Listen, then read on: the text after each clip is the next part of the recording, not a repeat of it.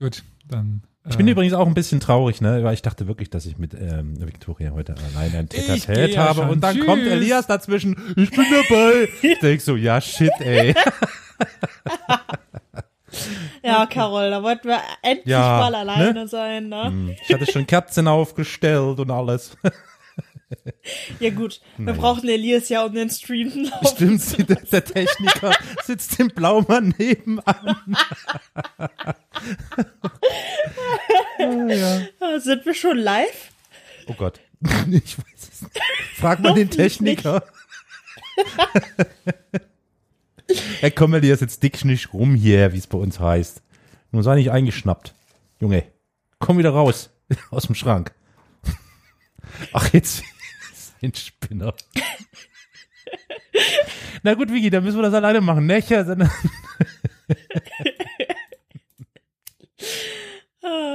ich bin bereit. Elias? Du Arschkopf. Jetzt. Elias? Jetzt lass dich doch von ihm nicht foppen. Der zieht das jetzt gnadenlos durch. Das ist, ne? Das ist ein Profi.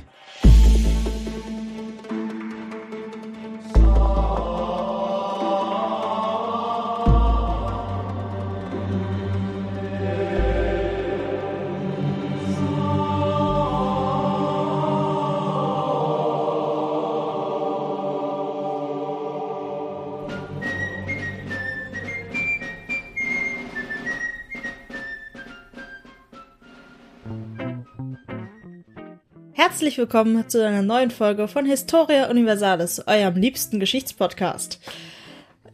Wie ihr hört, mache ich heute wieder eine Folge für euch, aber natürlich bin ich nicht allein. Ich habe einen Techniker, nein. Techniker nein. unterm äh, Tisch.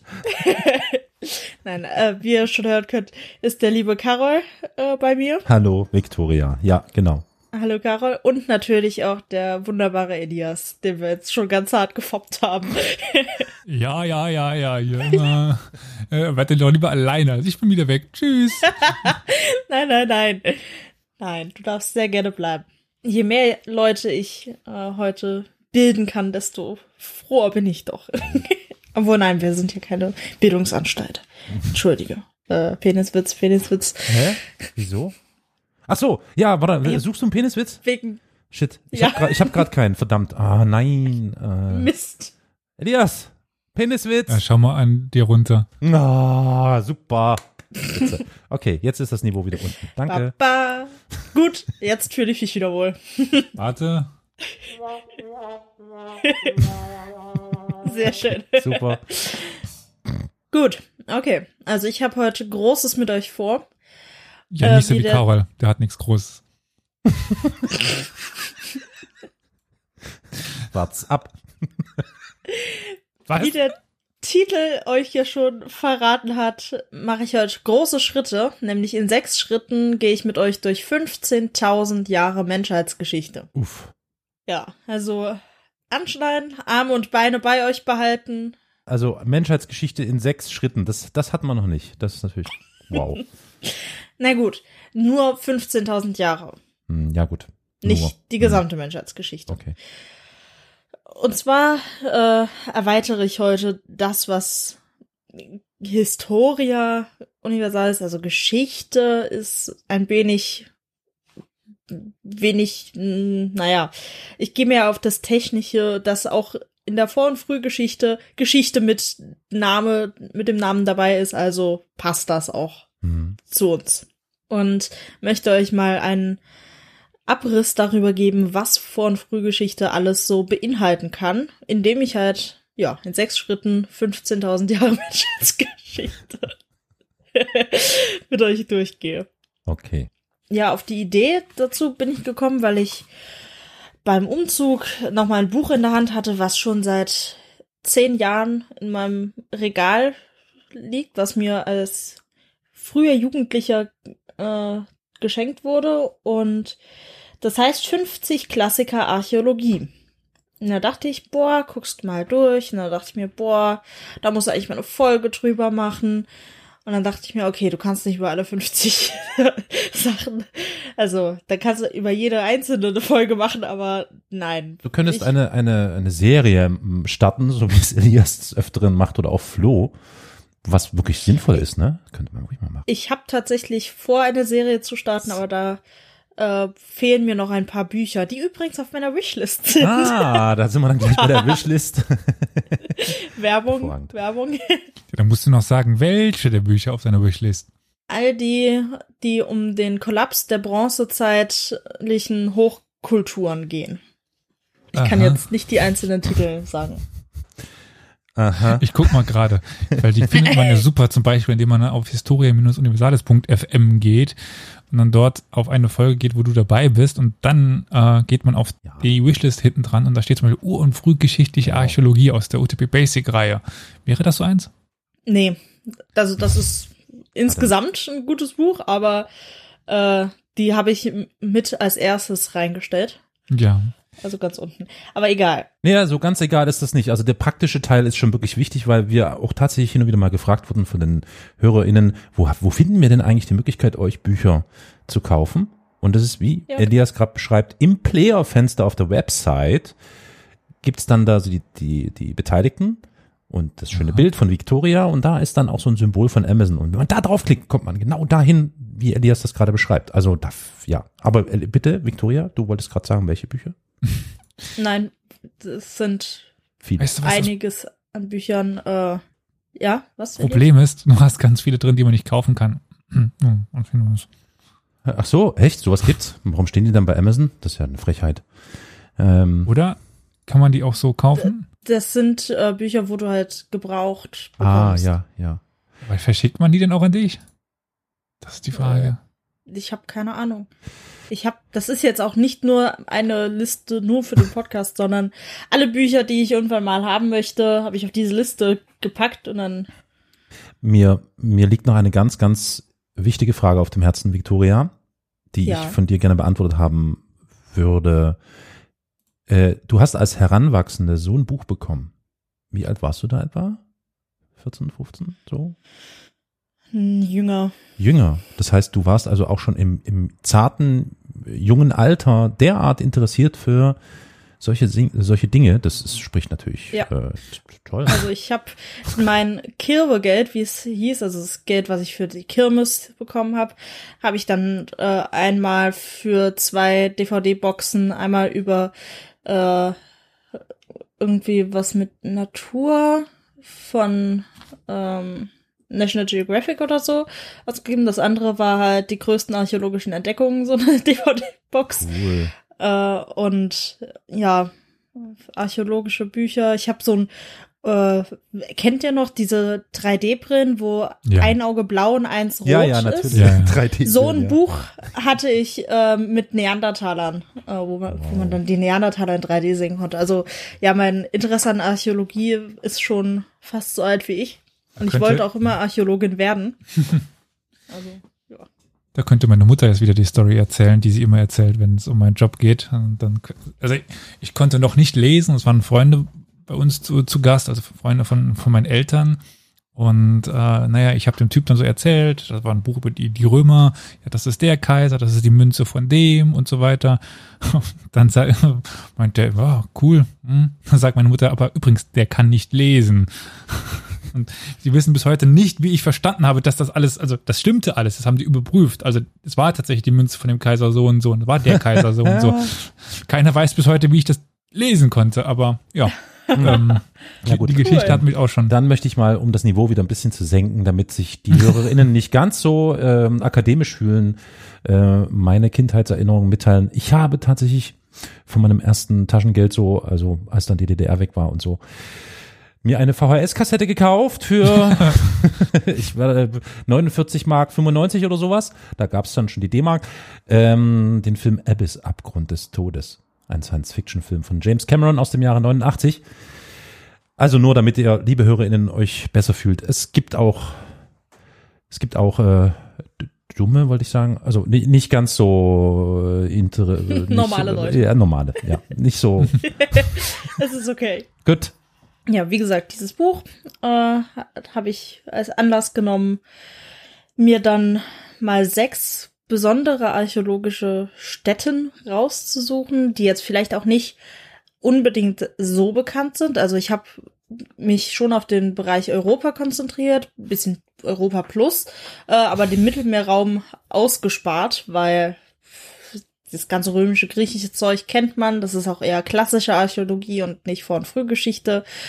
Äh, Was ist dann das Plus bei Europa? es geht bis äh, in die, also bis nach Anatolien, Türkei. Ah, rum. ja. Damals, als Anatolien noch europäisch war. Ja. Aber dann fange ich doch mal direkt damit an. Übrigens, das Buch habe ich nur als Aufhänger benutzt. Das ist von 2003 und für Geschichte mag das relativ aktuell sein. Für Vor- und Frühgeschichte ist das nicht mehr sonderlich aktuell, was den Forschungsstand angeht. Und es ist auch für breitere Leserschaften und nicht rein wissenschaftlich. Also dann Müssen noch mal die ein bisschen abnehmen ungenauer. Hm? Die, die breitere Leserschaft muss sie ein bisschen abnehmen. Oh. ja, genau. Fettshaming durch Bücher, ist klar.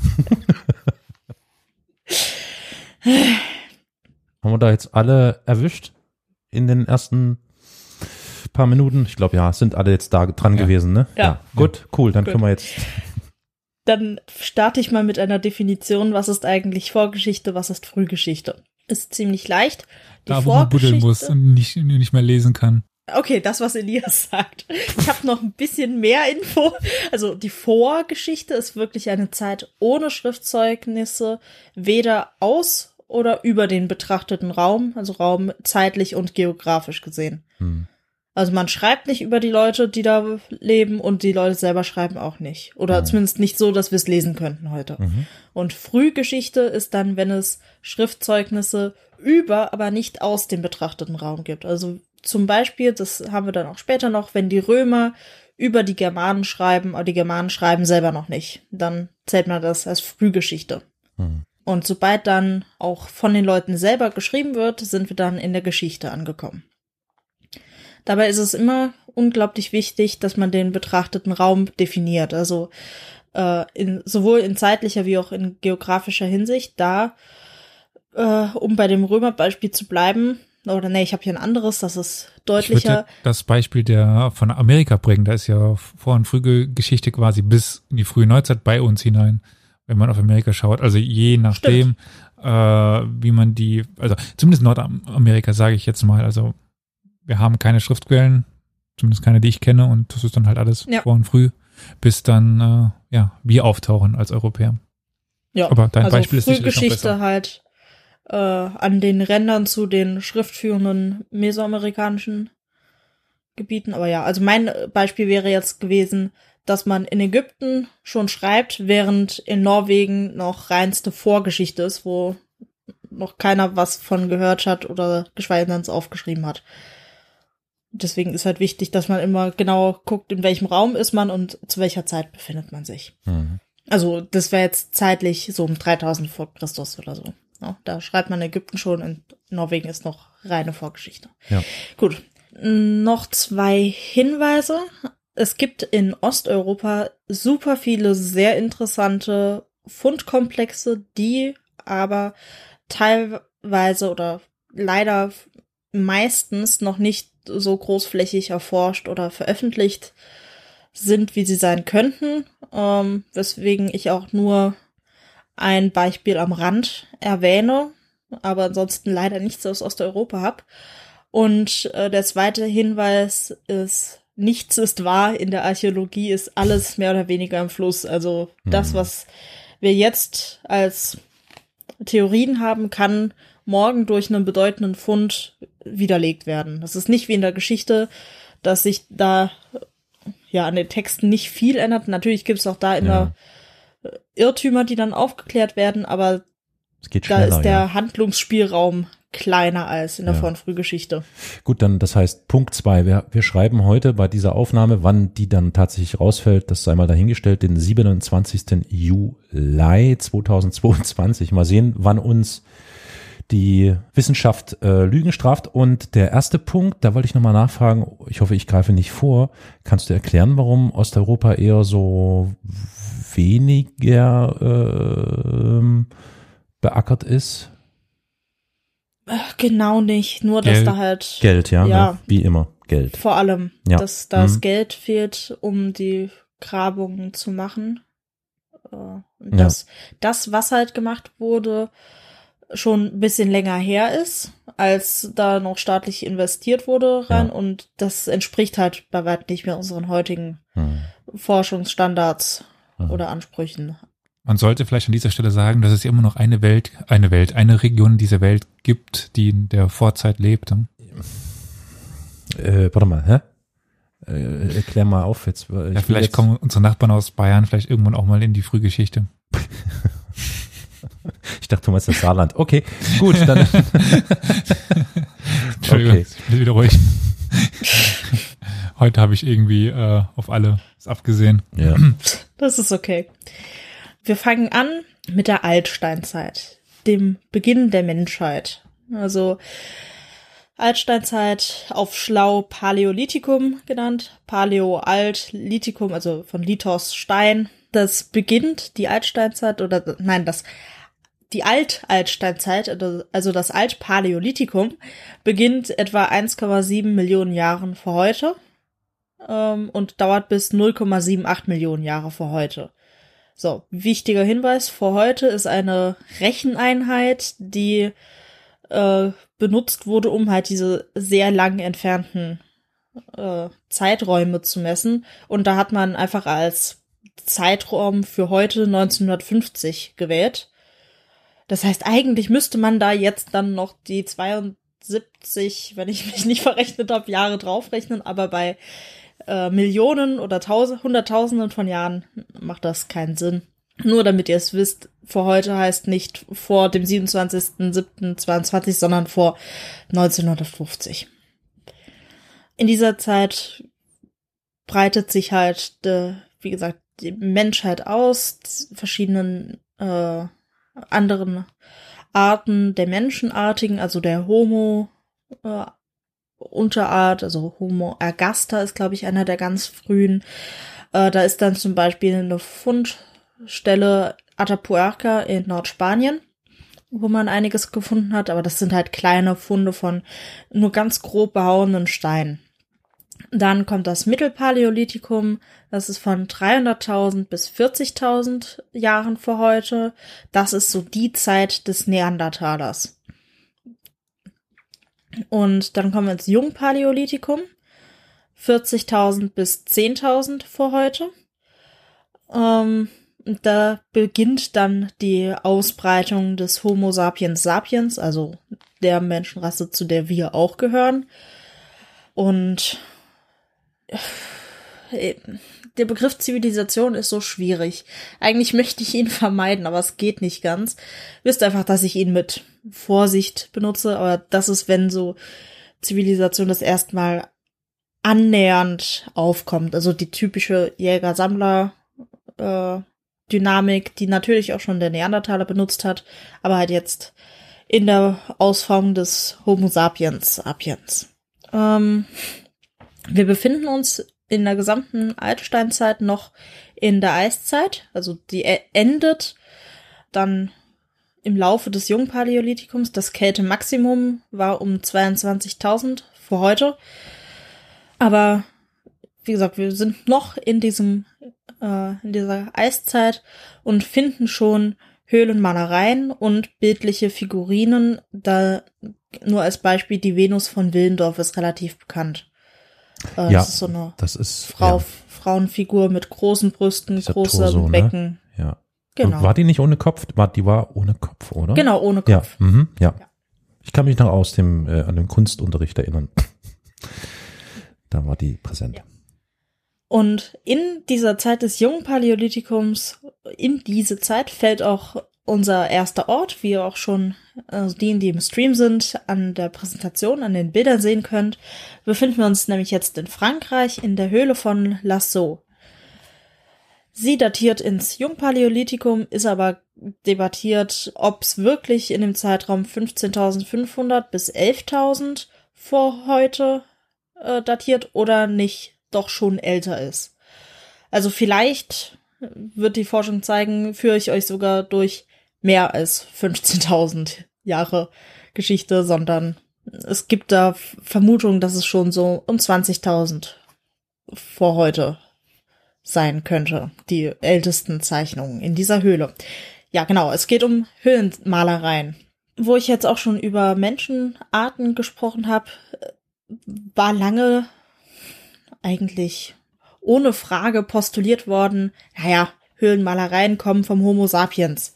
Steht auch noch genauso in dem schönen Werk von 2003.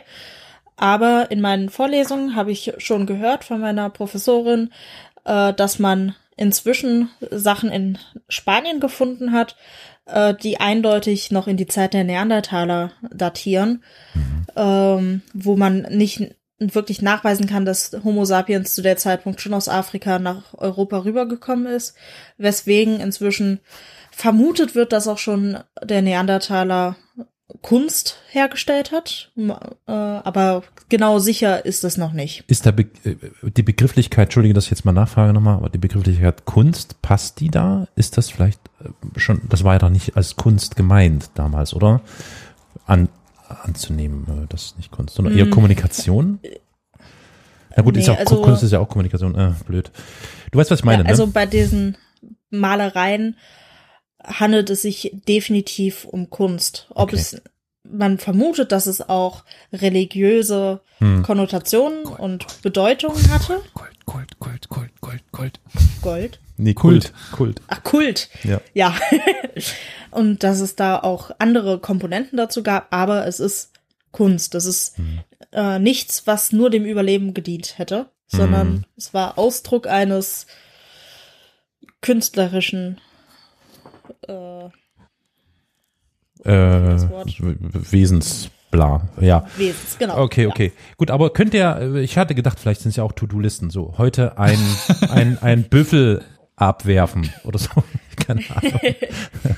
Ja, nee. aber wenn dieser Büffel schön dargestellt wird, ist ja. es dann Kunst? Also, ja, das, das, ist die Frage. Ist die große ja, Frage, was ist Kunst überhaupt? Ist Kunst genau, nee, deswegen bitte, nee, so absichtlich sorry, oder unabsichtlich? Ich wollte jetzt keine philosophische Diskussion über, was ist Kunst und was ist Kommunikation und was ist, okay, gut, nee, aber du hast mir die Frage beantwortet, dass es eher in diese Richtung eingeordnet wird, das ist schon mal ganz gut. Wir können uns ja mal bei einer anderen Plauderstundengelegenheit etwas tiefer darüber austauschen. Ja, übrigens alle Darstellungen dieser Höhle in Lasso gibt's auch auf einer Website mit Erklärungen. Das werde ich auf jeden Fall in den Show Notes verlinken. Oh, ich hatte jetzt für den Stream mal nur zwei Bilder ähm, rausgesucht, damit man irgendwas vor sich sieht, aber äh, ihr braucht diese Präsentation absolut nicht. Alle Orte, die ich jetzt beschreibe, findet ihr Bilder entweder auf Wikipedia oder auf den extra Websites, die ich euch verlinken werde. Ja? Und soll ich euch noch was verraten? Entschuldige bitte, Victoria, dass wir euch hier, äh, dir der so reinkrätschen, aber dieser, was sind das eigentlich? Ein, ein Büffel, irgendwas? Auerochse. Auerochse, Dankeschön, Auerochse. Dieser Auerochse hängt bei uns in der Küche. Also jetzt nicht konkret dieser und auch kein, kein, äh, kein Druck davon oder Replik davon, sondern einer unserer Söhne musste das im Kunstunterricht zeichnen, orientiert an den Höhlen von Lasso. Und seitdem hm, hängt cool. er bei uns in der Küche und wir gucken jeden Tag dieses Bild an und das sieht verdammt gut aus. Also wirklich fast wie dieser hier. Also deswegen bin ich sehr angetan von der Auswahl des Motivs. Ja, ja generell kennt man auch. Ja. Gerade so diese Bilder von Büffeln hat man schon mal gesehen. Ja. Gut, aber weiter, weil ich habe noch viel vor mir. Ja. Die Höhle wurde 1940 entdeckt von ein paar Jungs aus der Gegend und so wurde dann nach wow. dem, ja, mhm. wurde dann nach dem Zweiten Weltkrieg so überflutet von Forschern und Schaulustigen, dass sie wegen massivem Algen- und Schimmelbefall Shit. im Jahr 63 für die Öffentlichkeit geschlossen werden musste. Ach so, dann, die waren auch offen für die Öffentlichkeit, ja, das ist natürlich ja, ja. blöd. ja, ist klar. Hm. Äh, und dann wurde halt das alles eingescannt, beziehungsweise noch abgemalt und dann äh, auf äh, Gips, glaube ich. Also hat man dann die genauen Formen der Höhlenwände äh, nachgeformt und darauf dann Repliken angefertigt dieser Malereien und das dann zusammengestellt, so wie die Originalhöhle aussieht, so dass man dann das nochmal für die Öffentlichkeit öffnen kann ohne dass die Originalwerke beschädigt werden. Diese Zeichnungen, über die wir reden, befinden sich alle in etwa drei bis fünf Metern Höhe in mehreren Höhenabschnitten auf insgesamt circa 250 Metern Länge. Ist, die sind nicht komplett zubemalt, aber ähm, trotzdem über einen ziemlich großen Raum verteilt in mehrere kleinere Räume, die dann auch solche schönen Namen wie Halle der Stiere oder Halle der Großkatzen haben. Mhm. Und man fand mehrere Öllampen, Werkzeuge, Farbreste und sogar Nahrungsabfälle der Künstler noch in der Höhle am Boden. Also da habe ich letztens gehört, dass es Verschwörungstheorien gibt, dass die äh, ganzen Höhlenmalereien ja nicht von Menschen sein können, weil man keine Rußspuren gefunden hat. Äh, weil Kerzen oder Fackeln, die machen ja Ruß. Also muss es von Aliens kommen? Äh, nein. Die Leute waren einfach schon damals schlau genug, Öllampen zu benutzen. Es war jetzt kein raffiniertes Sonnenblumenöl aus dem Supermarkt, ne, mhm. sondern einfach aus irgendwelchen Gräsern gewonnenes Öl, das dann in so kleinen äh, Steinlämpchen äh, offen darum stand und gebrannt hat, um Licht zu geben. Selbst die ähm, eine dieser Öllampen war übrigens verziert. Was ich besonders geil fand, was ich auch noch nicht wusste, war, dass äh, sogar die Reste eines Seils gefunden wurde. Und Krass. zwar datiert auf 15.000 vor Christus. 15.000 vor Christus? Okay. Ja.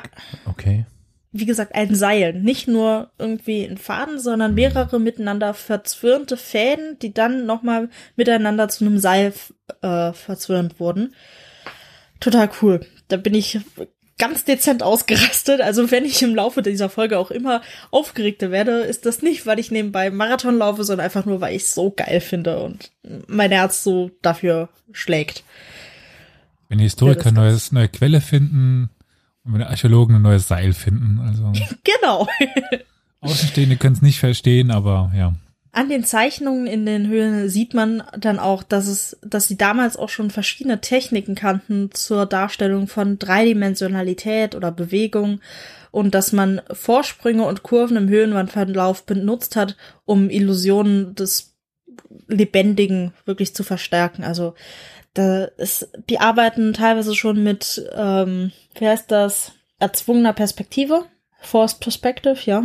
Und äh, das, also äh, auf jeden Fall wirklich schon sehr viel, äh, was man heutzutage noch benutzt, um Bilder lebendig wirken zu lassen, wenn man die zeichnet, wurde damals schon benutzt. Äh, es ist auch nicht nur alles aufgemalt mit verschiedenen Farben, die sie angerührt haben, sondern teilweise auch in den Stein eingeritzt und dann äh, die Ritzzeichen äh, nochmal mit Farbe lang gefahren, damit es auch ein bisschen mehr Tiefe hat und sich länger hält.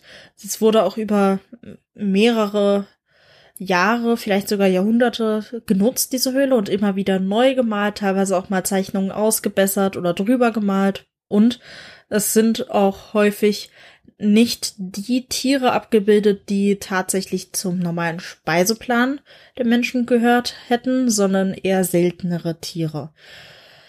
Über das Ganze, wie kultisch wurde das jetzt genutzt, ist die eine einzige Menschenfigur, die es in dieser Höhle gibt, wirklich ein Schamane, der da neben einem getöteten Büffel liegt und äh, sich in Trance befindet, oder ist es ein umgebrachter Mensch, der von dem Büffel noch erschlagen wurde. Da möchte ich jetzt gar nicht groß drauf eingehen, mich zu weit aus dem Fenster lehnen. Es gibt auf jeden Fall ganz viele äh, Beteuerungen der verschiedenen Kultausübungen, waren auch in dem Buch, was ich hier habe, so weit ausformuliert, dass ich ähm, die Augenbrauen erhoben habe. Nase gerümpft, möchte ich jetzt nicht ganz sagen, aber fast. Ähm, am interessantesten fand ich allerdings, dass man überall in dieser Höhle geometrische Zeichen gefunden hat. So Vierecke oder Vierecke mit noch extra Strichen drin oder Punkte, die geometrisch angeordnet waren. Und zwar in allen Räumen und an allen Wänden und sogar auf dieser einen Öllampe. Und die sind nicht entziffert worden. Man weiß nicht, was sie bedeuten. Hm. Und da lehne ich mich jetzt mal aus dem Fenster und behaupte, das könnte durchaus eine frühe Form von Werbung. Zeichen mit Bedeutung sein. Ob man das jetzt schon als Schrift bezeichnet, dann kommen wir jetzt wieder zu Definitionen. Äh, aber ich glaube, dass das durchaus eine Bedeutung hatte und vielleicht in Zusammenhang mit der Sprache oder dem Gezeigten stand. Ich weiß, dass, dass ich das durch meine Fragen jetzt in die Länge ziehe, aber das ist so ein schönes, interessantes Thema, deswegen ich bitte um Vergebung. Kann das vielleicht bedeuten, äh, Familie Meier hat hier gewohnt? Also du weißt, also quasi eine. Natürlich. Ja, äh, weil ich Aber- gehe mal davon aus, dass die Höhlen unterschiedliche Zeichen hatten. Ja, ja, aber da sind auch mehrere unterschiedliche Zeichen an einer derselben Stelle. Oh, äh, dann Familien, so und so haben hier gewohnt. Aber ganz okay. wichtig, wo du gerade sagst, gewohnt. Mhm. Äh, die haben nicht in den Höhen gewohnt. Nicht? Nein, Gut, das waren Jäger und Sammler, sagst. die sind von Ort und Ort gezogen. Die hatten ähm, sogenannte Jagdstationen, also Orte, zu denen sie immer wieder zurückgekommen sind, wo man dann auch vermehrt ähm, noch Steinwerkzeuge findet. Aber Höhlen waren vor allem kultische Plätze. Gut, Oder- das heißt, die Höhlen waren schon weitaus vorher, äh, weit, nicht weit aus, sondern weit, weit vorher äh, eher die Standardwohnstätte, ne? Also wir sind ja. Die waren Hm. nie wirklich Wohnung. Hä? Aber im Trickfilm schon. Äh, Ja, ja, genau. Okay, alles Im klar. Trickfilm. Gut. Ja, Aber also Victoria, sorry. Ja. Willst du noch was dazu sagen? Ja, also dass es in Italien und Spanien äh, manche Höhlen gibt, wo man sich nicht sicher ist, ob sie nicht vielleicht doch drin gewohnt haben könnten. Aber allgemein wird davon ausgegangen, dass sie nur für kultische Handlungen oder für das Anfertigen dieser Zeichen äh, in diese Höhen gegangen sind, dann halt auch für ein paar Tage oder für einen Monat da drin gewohnt haben, aber dann wieder weitergezogen sind. So. Mhm.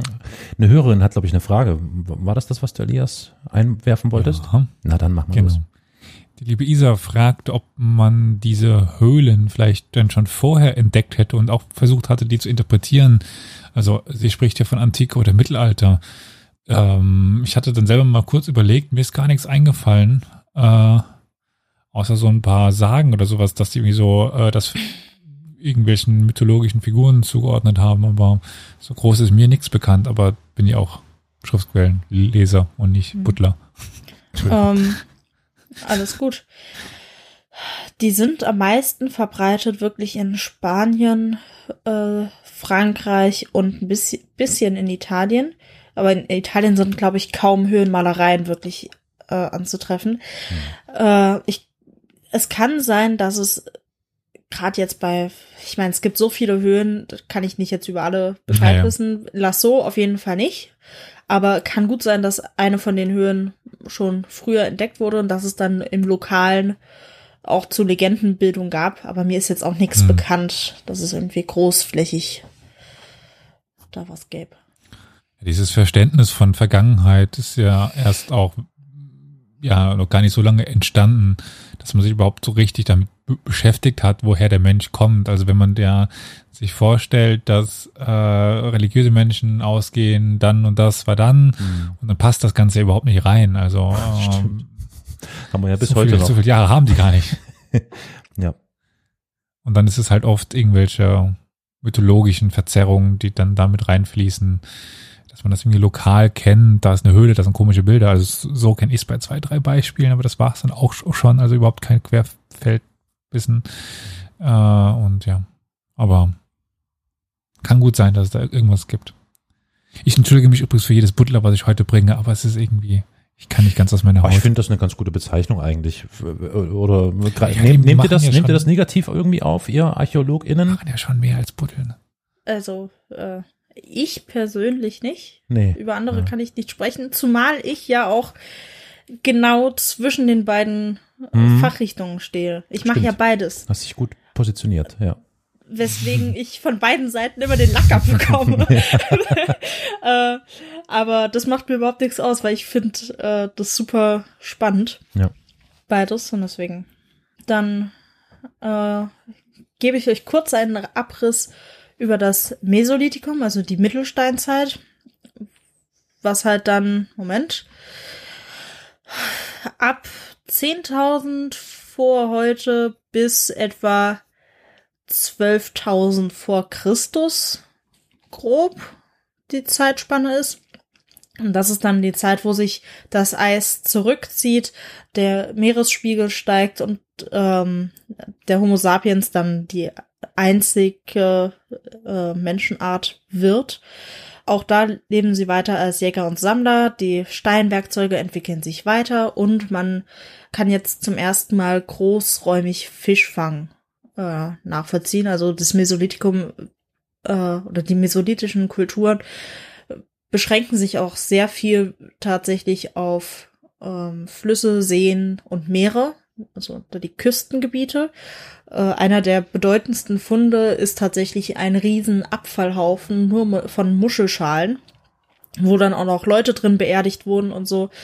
Äh, das ist äh, irgendwo im Norden Deutschlands, übrigens Doggerland. Äh, wisst ihr, diese versunkene Ebene zwischen Großbritannien und äh, da Skandinavien, Dänemark oh, und so. Hatten wir die angesprochen? Die hatten wir schon mal, genau, ja, genau. Ja. Doggerland sagt genau.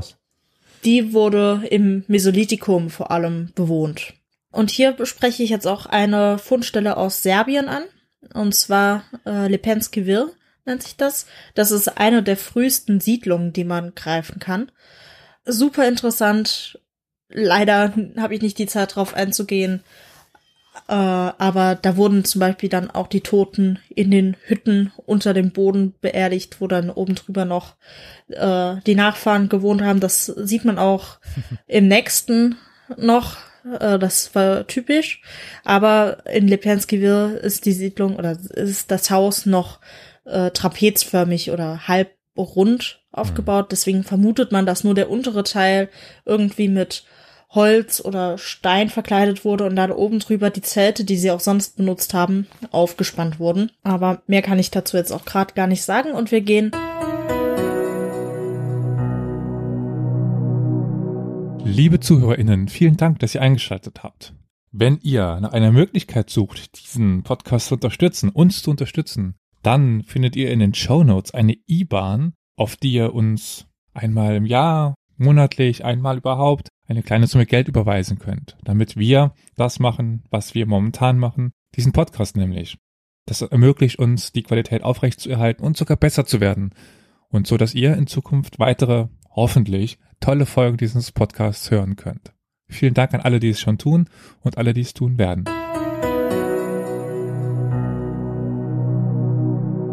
Weiter in die Jungsteinzeit oder das Neolithikum und nach Anatolien, nach Çatalhöyük. Das klingt nach Türkei. Genau. Ha. Wie du von Anatolien auf Türkei gekommen bist. Ach so, scheiße, stimmt, ja. Nee, ich hab, ich bin blöd.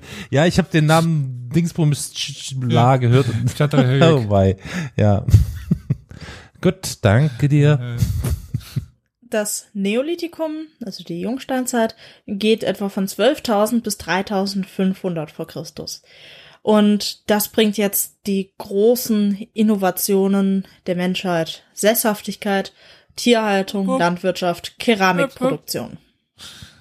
Ah. Dabei waren das alles nicht unbedingt Fortschritte. Also äh, gerade Landwirtschaft ähm, zeigt sich in den Skelettbefunden, dass das eher zu einer, oder die Nahrungsumstellung dadurch, eher zu einem Rückgang der Lebensdauer der Menschen geführt hat, weil man jetzt auf einmal abhängig war von Ernten und ähm, das Brot oder das äh, gemahlene Getreide halt auch sehr viel schwerer zu kauen und zu verdauen war.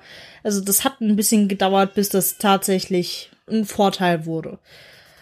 Genau, im Neolithikum kann man schon so viele Untergruppen und Kulturen und nochmal Unterteilungen machen, als dass es jetzt Sinn machen würde, euch die alle vorzubeten mit den äh, Jahreszahlen. Ähm, deswegen nur grob, das ist das Neolithikum.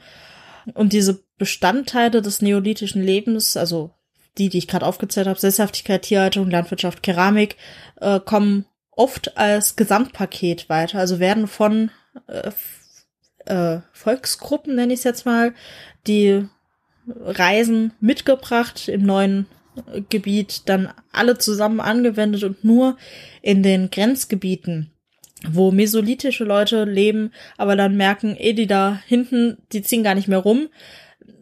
Nur in den Gebieten wird das äh, dann nicht als Gesamtpaket, sondern eher peu à peu übernommen. Çatalhöyük in Anatolien, Türkei heutige, ähm, ist sehr früh dran mit der oft noch als neolithische Revolution bezeichnet. Es war keine Revolution, aber der Begriff ist halt irgendwie hängen geblieben.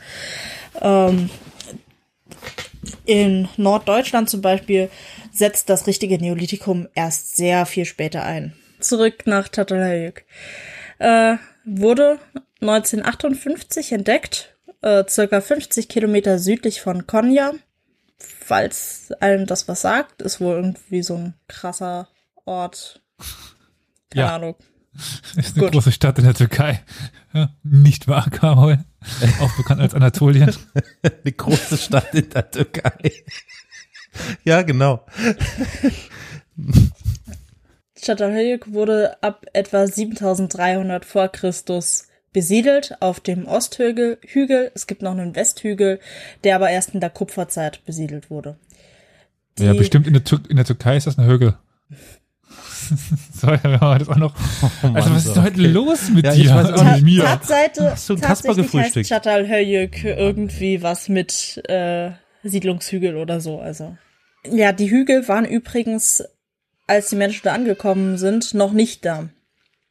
Und zwar hat man diese Siedlung halt öfter mal neu bauen müssen, vor allem weil Çatalhöyük für etwa 2000 Jahre lang bewohnt wurde.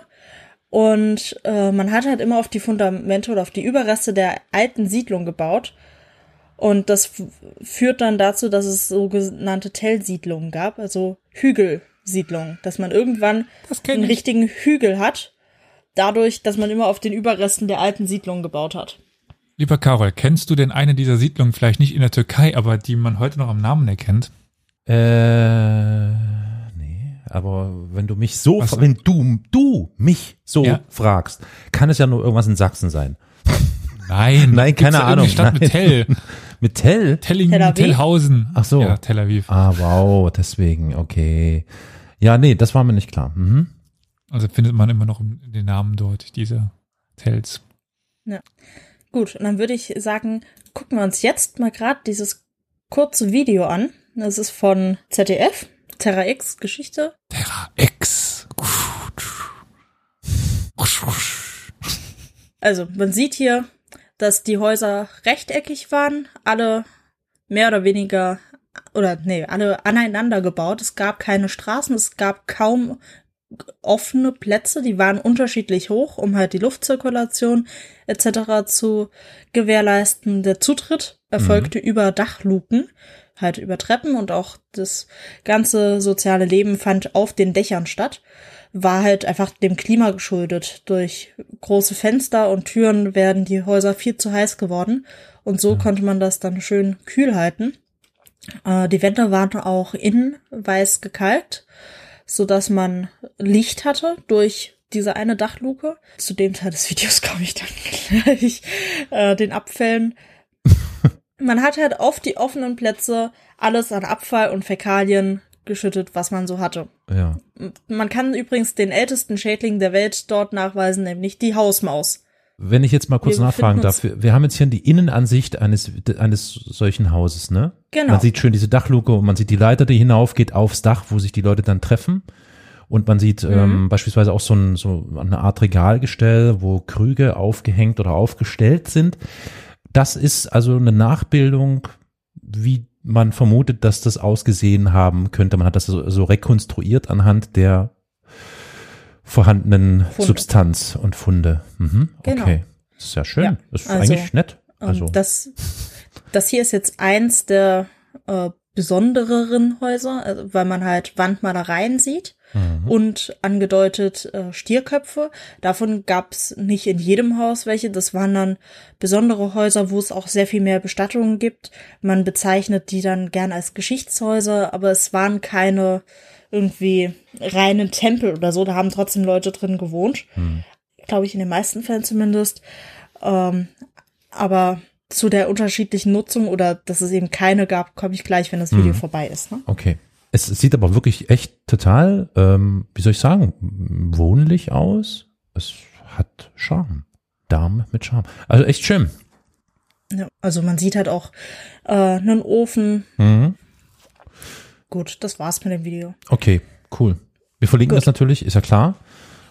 Ja. Damit man das im Feed dann auch nochmal nachvollziehen kann. Das ist sehr schön. Neben diesem dieser Dachluke und der Treppe war dann immer der Ofen, damit der Rauch auch dann direkt da abziehen konnte. Ähm, und dieser Eingang war auch immer an der Süd oder über der Südwand, dass halt die Sonne wirklich auf der weißen Wand reflektiert den Raum erhellen konnte. Manchmal gab es noch Unterräume, meistens äh, Zwischenräume, aber meistens war es ein großer Raum, äh, wo dann Teile ein bisschen höher waren vom Boden her. Äh, dort vermutet man die Schlafplätze, weil in diesen kleinen Plateaus auch Menschen bestattet waren. Ganz kurz, ich muss mal, ich muss mal einwerfen, ähm, ein Hörer, nämlich König Otto fragt oder sagt, dass ähm, Çatalhöyük wohl noch nicht als Stadt seines Wissens zählte. Kannst Nee, du das genau. bestätigen? Dazu komme ich Super. äh, Ah. gleich. Entschuldigung. Genau. Die Verpflegung dieser großen Siedlung basiert vor allem auf der Jagd und dem Sammeln, aber es gibt auch schon ein paar domestizierte Tiere, vor allem Schafen und Ziege und äh, die Nutzung der natürlich wachsenden Gräser, die dann auch später nach Europa transportiert werden, um dort äh, angebaut zu werden, also Einkorn, äh, Nacktweizen, glaube ich, Gerste, Emmer, so die frühen Gräser, die dann halt wirklich aus Anatolien mitgebracht wurden nach Europa, als das Neolithikum dort ankam. Die Bestattung hatte ich gerade schon kurz erwähnt. Äh, die war, es war eine sogenannte zweistufige Bestattung. Also wenn der Mensch gestorben ist, wurde er wahrscheinlich dann noch gereinigt oder so, wurde dann an einen bestimmten Ort gebracht, um dort von den Geiern abgefressen zu werden. Und dann wurden die Knochen wieder eingesammelt und dann in den Häusern unter diesen Schlafplateaus bestattet. Aber halt nicht in allen und in manchen Häusern, wie vorhin schon erwähnt, wurden auch besonders viele bestattet. Äh, das sind die Häuser, die auch häufiger Wandmalereien haben und wo auch nicht unbedingt immer Verwandtschaftsverhältnisse zwischen den Bestatteten äh, nachweisbar sind. Diese Wandmalereien sind wie auch in Lasso ähm, immer im Zusammenhang mit Tieren und der Jagd, aber nicht von den Tieren, die wirklich für die Nahrung relevant sind oder die viel gejagt wurden, sondern eher bisschen exotischere Tiere. Man hat eine sehr große Ansammlung von Menschen, circa fünf, äh, 3500 bis 8000, die zeitgleich in Çatalhöyük gelebt haben, führte, wie man in dem Video auch schon gesehen hat, äh, natürlich auch zu Müll die auf den freien Plätzen äh, gesammelt wurde und wo man dann auch die ersten Schädlinge nachweisen kann, wie zum Beispiel die Maus. Aber man kann halt nicht wirklich von einer Stadt sprechen, weil eine Stadt hat als definierende Charakteristika, dass die Menschen unterschiedlichen Berufen oder Handwerken nachgehen und äh, sich nur ein Teil um die Versorgung der gesamten Gemeinschaft kümmert. Und das war in Çatalhöyük nicht der Fall. Jeder Haushalt hat autark gewirtschaftet, hat sich selbstständig um Keramikherstellung, um äh, die Tiere und um alles andere gekümmert. Das Herstellen von Werkzeugen. Also es hat jeder Haushalt selbstständig gemacht. Es gab keine Arbeitsteilung. Deswegen spricht man nicht von einer Stadt und weil man auch teilweise zuerst gedacht hat, jedes einzelne Haus wäre bewohnt gewesen äh, von so und so viel Menschen gleichzeitig, also so von einer Familie, äh, hatte man bei Hochrechnungen halt eine viel höhere Zahl an zeitgleich lebenden Menschen angenommen. Aber dann hat man halt später äh, durch die Ergebnisse der Grabungen rausfinden können, dass es halt auch diese unbewohnten Häuser gab. Und deswegen ging die Zahl dann auch noch mal ein bisschen runter. Eine der Malereien, die man gefunden hat, kann sogar als früheste Karte der Welt gedeutet werden, die die Siedlung mit allen Häusern und sogar mit angedeuteten Innenräumen zeigt. Aber das ist wie so oft nur eine Interpretation einer Zeichnung. fände ich auf jeden Fall cool, wenn sich das irgendwie als wahr herausstellen würde.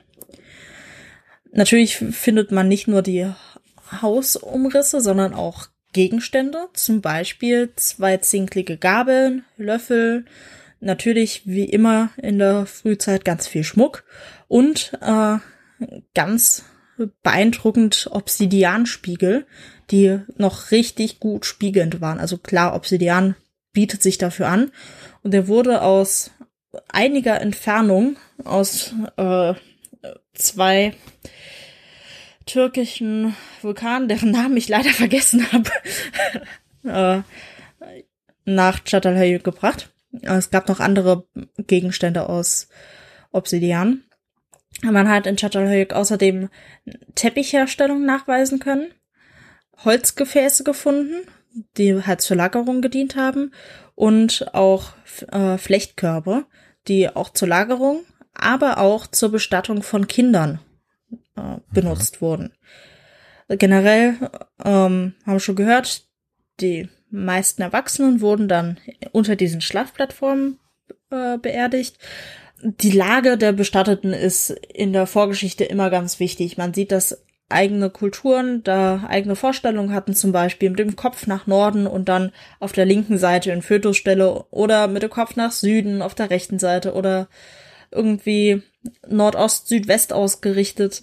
Welches davon war, habe ich mir jetzt nicht aufgeschrieben. Auf jeden Fall hatten sie auch so eine Ausrichtung und äh, die Kinder oder ähm, auch noch Babys, die gestorben sind, wurden dann in Körben oder in Tuch eingewickelt an der Ofenstelle bestattet. Teilweise vermutlich auch als Bauopfer.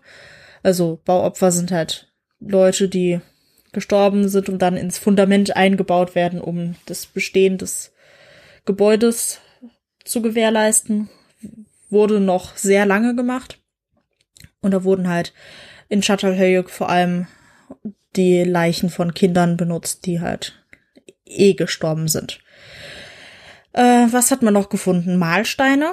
Also daran kann man auch nachvollziehen, dass Gräser als Getreide schon benutzt wurden äh, sowie die ersten Tongefäße und sogar Tonstempel, die man entweder, da streitet sich jetzt wieder die Forschung drüber, zur Bezeichnung der zu einem Haus gehörigen Gegenstände benutzt hat oder als Brotstempel oder äh, zum Tätowieren von Leuten. Genau, weiß man es nicht, aber es gab sogar schon Stempel. Hm. Das ist bezeichnend für die Menschheit. Schon damals gab es beschissene Stempel. Verdammte Bürokraten. Okay. ja, äh, 2016 wurde dann eine marmorne Frauenfigur entdeckt, die circa in den Zeitraum von 8000 bis 5500 vor Christus datiert. Das ist jetzt nicht die, die ihr in der Darstellung äh, auf der Präsentation seht. Das ist die sogenannte Göttin auf Leopardenthron die, wenn man genau hinguckt, gerade einen Schädel, vielleicht den eines Kindes, vielleicht einen Totenschädel, äh, zur Welt bringt. Generell wurden einige Frauenidole wie äh, die natürlich nicht daher stammende äh, Venus von Willendorf in Çatalhöyük gefunden und da gab's dann äh, in feministischen Kreisen ganz lang äh, den Aufschrei, Çatalhöyük war ein Matriarchat oder war eine gleichberechtigt, also hm. geschlechtlich gleichberechtigte Siedlung. Stimmt nicht. Ähm, nee, vermut, vermutlich nicht. Also es gibt keine eindeutigen Beweise, dass die Frauen eine hm. höher gestellte Rolle hatten. Ähm, es gibt nämlich auch männliche Idole. Es ist jetzt nicht überdurchschnittlich viel an weiblichen Idolen und die weiblichen Idole sind immer in Zusammenhang mit Getreide oder generell Fruchtbarkeit, so wie man die männlichen Gestalten und Idole vor allem in Zusammenhang Zusammenhang mit der Jagd findet. Also mhm. eigentlich ein ganz typischer Dualismus. Ähm, deswegen ein Matriarchat lässt sich da nicht wirklich. Okay, also nur ein Versuch, das für sich zu vereinnahmen für seine Zwecke, wie immer. Genau. Schade. Gut. Gut. Ja, fand ich auch, aber gut, das wär's von mir zum Thema Çatalhöyük. Dann habe ich mit dem nächsten Ort eigentlich zwei in eins gepackt, nämlich äh, die Pfahlbausiedlung am Federsee. Das ist im Alpenvorland ein See und rund um diesen See herum gab es so viele Siedlungen in so vielen Zeitstufen und ähm, Kulturen, dass es in dem Buch äh, auch ganz plakativ als Troja Deutschlands bezeichnet wurde. Nein, weil Troja ja auch so viele Siedlungsschichten und sowas hatte. Wir haben später noch mal ein Troja des Nordens. das ist mein Oh letzter. Punkt, aber ähm, ja. Gibt's da nicht, ich wollte Und- nämlich gerade fragen, entschuldige, sorry, äh, das Ja? ist nicht das am Bodensee, oder? Das ist was anderes, Nee, das ist ne? das am Federsee. Aber am Boden, ja, ja, Bodensee äh, gab es auch Weil ich mich erinnere, ja, irgendwie unter irgendwas, bla, Dingen, Bums. Genau. Gut, okay, alles klar, danke. Zunächst gehe ich jetzt auf die oder auf die Siedlungen rund ums Spätneolithikum ein. Also wir sind immer noch in der Jungsteinzeit, aber jetzt in der späten Jungsteinzeit. Das ist etwa 3500 bis 2800 vor Christus. Dieser Zeitraum wird zum Teil auch schon äh, zur Kupferzeit dazu gerechnet. Diese Kupferzeit ist eine Zwischenstufe zwischen Jungsteinzeit und Bronzezeit. Also die Menschen kennen schon Metallurgie, können aber nur natürlich vorkommende Metalle verwenden und man merkt halt richtig schön, wie die das noch lernen und wie sie Erfahrungen sammeln. Und das Kupfer breitet sich halt auch nur da aus, wo es natürliche Kupfervorkommen gab. Und ansonsten findet man, findet man es nur als Handelsgüter an manchen anderen Orten. Äh, und dann der zwei, die zweite Siedlung, die ich euch vorstellen möchte vom Federsee, stammt dann aus der mittleren Bronzezeit, also dem die Bronzezeit allgemein ist 2200 bis 800 vor Christus. Eine genauere Datierung dieser Siedlung hatte ich mir jetzt nicht aufgeschrieben. War, glaube ich, um 1000 noch was vor Christus. Und da ist jetzt der große technologische Fortschritt, dass Metalle legiert und dadurch optimiert werden. Und für Bronze braucht man nun mal Zinn. Und Zinn ist sehr selten. Und dadurch gibt's dann wirklich fast globale Handelsrouten, gerade nach Cornwall ist das, glaube ich, wo ein riesen Zinnvorkommen ist, ähm, wo man dann das Zinn in Orten über ganz Europa nachgewiesen hat. Ein anderes großes Zinnvorkommen ist wieder, ich glaube, am Schwarzen Meer, da die Ecke. Mehrere große Handelszentren für Zinn, die dann zu einem riesen Handelsnetzwerk geführt haben. Und dadurch gibt's dann auch äh, eine Differenzierung in der Bevölkerung. Es bildet sich Reichtum heraus durch Bronzeherstellung und die ersten befestigten Städte entstehen. Wenn ihr euch an meine Folge zum Rinderbohren erinnert, ist das genau jetzt in diesem Übergang von Spätneolithikum zu Kupferzeit zu Bronzezeit, in der sich dann auch dieser, dieses Begräbnis des Rinderbarons gefunden hat. Mhm. Aber dann gehen wir doch mal zu der Siedlung aus dem Spätneolithikum. Die erste Phase unterteilt sich in mehrere Siedlungsschübe, die aber nicht aufeinander folgen, sondern wo immer Pausen dazwischen sind. Ähm, so im Bereich zwischen 4200 und 3550 vor Christus gab es drei Stück. Dann zwischen 3300 und 2800 wird das Siedlungsgeschehen dann kontinuierlicher. Zuerst wurde es halt eher episodisch besiedelt, dann kontinuierlich. Also dann ist man nicht mehr weggewandert. Und dann im Endneolithikum hat für 700 Jahre die Besiedlung komplett abgebrochen und erst wieder im früh- bis mittelbronzezeitlichen Bereich eingesetzt. In der Bronzezeit war das Moor nur in drei Phasen besiedelt, aber hier kann man definitiv von einer Kontinuität ausgehen, nur dass sie halt in diesen Zwischenzeiten irgendwo dort, dort gesiedelt haben, wo man es nicht mehr nachweisen lässt. Also nicht im Feuchtgebiet direkt um den See rum. Da könnte ich da mal eine Frage einschieben, weil das passt, glaube ich, ganz gut da rein thematisch. Ja. Ein Hörer fragte, mh, beziehungsweise auch Isa, HörerInnen fragte, wie das mit dem Handel damals vonstatten gegangen sein könnte. Und da gab es dann schon von einem Hörer die Vermutung, dass das dann wahrscheinlich auf Einbäumen entlang von Flüssen transportiert worden ist. Das würde sich ja jetzt in diesem Falle, wenn die sich wegbewegen vom Wasser, dann äh, etwas schwierig gestalten. Nee, nee, das äh, ist schon die gängige Theorie. Mhm. Also Einbäume findet man auch gerade am Federsee, sehr mhm. viele. Und Wasserwege waren eigentlich von Anfang an wichtige Routen, sei es für Volksbewegungen. Ich habe mit dem Begriff ja. Volk immer so Probleme. Mhm. Äh, Menschenbewegungen Ethnien. oder irgendwelche. Ich, naja, aber man Ethnien. kann auch nicht von Ethnien gehen, weil man die Gruppen in der Vor- und Frühgeschichte ja, ja. nur anhand von archäologischen Zeugnissen äh, unterteilen kann. Deswegen Menschengruppen. Menschen. okay, ja, Menschengruppen, genau, Menschen. ja. Das äh, Rad, ja, weil hier auch äh, über Karren gesprochen worden äh, ist. Rad das Rad ist ja erst kommt jetzt. Ah, okay, gut.